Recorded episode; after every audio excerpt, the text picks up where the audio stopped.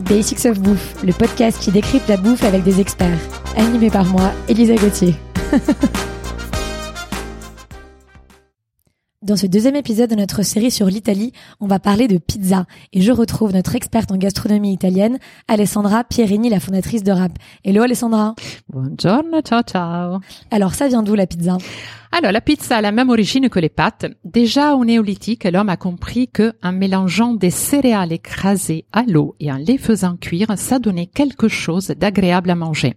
Ensuite, grâce aux, aux, Égyptiens, on a découvert le levain qui, mélangé à l'eau et aux céréales écrasées, après cuisson, donnait une sorte de galette plate proche du pain. Les anciens Romains, grands producteurs de céréales, fabriquent déjà des disques de pâte cuits dans les cendres de la cheminée sur lesquels ils déposaient toutes sortes de mets. Ils s'appelaient les mense. Au Moyen Âge, en Italie, on retrouve le premier document où apparaît le mot pizza. Ses origines est controversée. Pour certains, viendrait du grec pita, qui signifiait fougasse, galette. Pour d'autres, de l'allemand biseau, morceau de pain ou bout de pain nom que les Lombards auraient porté en Italie au moment des invasions. Mais il faut arriver au XVIe siècle à Naples pour que le mot apparaisse dans le dialecte pour désigner un disque de pâte juste badigeonné à l'huile d'olive et au saindoux. Quand la tomate fait sa grande entrée dans la cuisine italienne et surtout napolitaine au XVIIe siècle, la pizza devient, comme les pâtes, le plat populaire napolitain. C'est un plat complet, simple, nourrissant, convivial et à bas prix, qu'on peut acheter dans la rue, né d'ailleurs comme de la street food. Alors comment on fait une pizza? Les ingrédients d'une pizza sont très simples. De la farine, de l'eau, de la levure ou du levain naturel et du sel. Mais la qualité et la quantité des, différents ingrédients ainsi que la technique de préparation vont jouer énormément sur le résultat. D'une façon générale, pour la pizza napolitaine qui est la plus répandue, on dissout la levure dans l'eau, on l'ajoute à la farine et ensuite on ajoute le sel. Après avoir pétri pour obtenir une pâte lisse, homogène, souple, légèrement élastique et pas collante, on la fait fermenter en deux fois. D'abord, sur un plan de travail quelques heures. Ensuite, on découpe des petits pâtons d'environ 250 grammes. On les dépose dans des caisses pour qu'ils reposent encore 4 à 6 heures.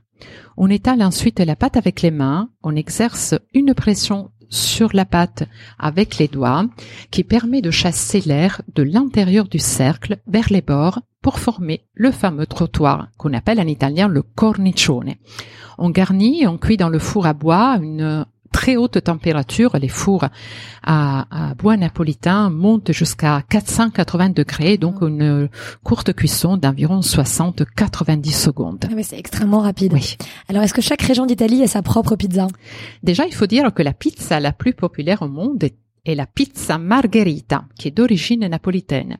Elle a été créée début 1800, mais elle a été rendue célèbre exactement le 11 juin 1889 mhm. par Raffaele Esposito, euh, qui est le pizzaiolo qu'il a réalisé en hommage à la visite à Naples de la reine Marguerite de Savoie en la baptisant avec son nom. Elle porte les couleurs du drapeau italien, donc le rouge de la tomate, le blanc de la mozzarella et le vert du basilic.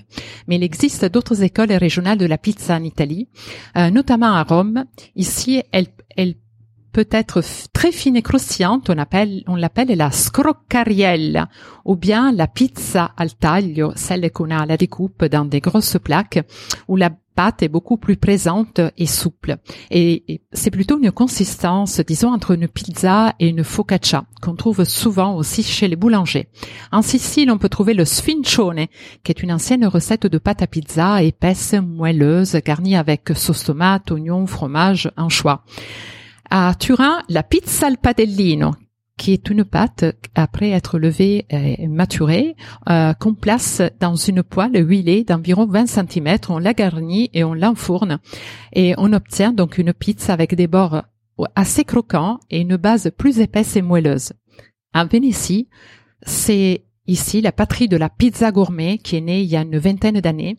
C'est une autre vision de la pizza qui veut plutôt renouveler la tradition et qui se caractérise par des styles de pâtes différentes, préparées avec des farines artisanales, souvent issues de blé ancien, avec des garnitures à base de matières premières très très recherchées et haut de gamme. Alors justement, comment est-ce qu'on reconnaît une bonne vraie pizza napolitaine? Alors, selon le calais des charges de la Verace Pizza Napoletana, qui est la vraie pizza napolitaine, la pâte est fine au centre. Elle ne doit surtout pas dépasser les 0,4 mm d'épaisseur, avec des bords épais d'environ 1-2 cm et avec un diamètre de 35 cm maximum. La croûte doit être dorée et pas brûlée. Elle doit avoir le goût et le parfum du pain qui vient de sortir du four. Elle doit être tendre au toucher, élastique et facile à plier à portefeuille. Les ingrédients doivent avoir un parfait équilibre visuel et gustatif.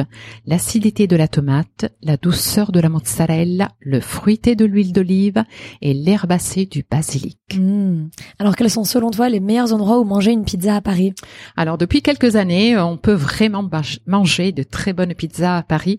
Et maintenant que la situation le permet, je vais pouvoir aller à la découverte des nouvelles ouvertures. C'est difficile de toutes les nommer, mais celles que j'ai euh, regoutées dernièrement et que j'ai beaucoup aimées euh, sont dans le 15e, celles de Guillaume Grasso et des Fratelli Castellano. Dans le neuvième, Faggio, Arcimboldo, Calice Alto. Sinon, dans le onzième, il y a la Drogheria Italiana, ou si on veut un tout petit peu sortir de Paris, j'adore l'atelier pizza à euh, Saint-Germain-les-Corbeilles. Magnifique. Merci beaucoup, Alessandra. À la semaine prochaine. Grazie mille. Ciao. Merci à tous d'avoir écouté cet épisode. J'espère qu'il vous a plu. Retrouvez-moi autour d'un café à mon restaurant kiosque, K-I-O-S-K, rdvo kiosque sur Instagram à lundi prochain pour un nouvel épisode de Basics of Bouffe.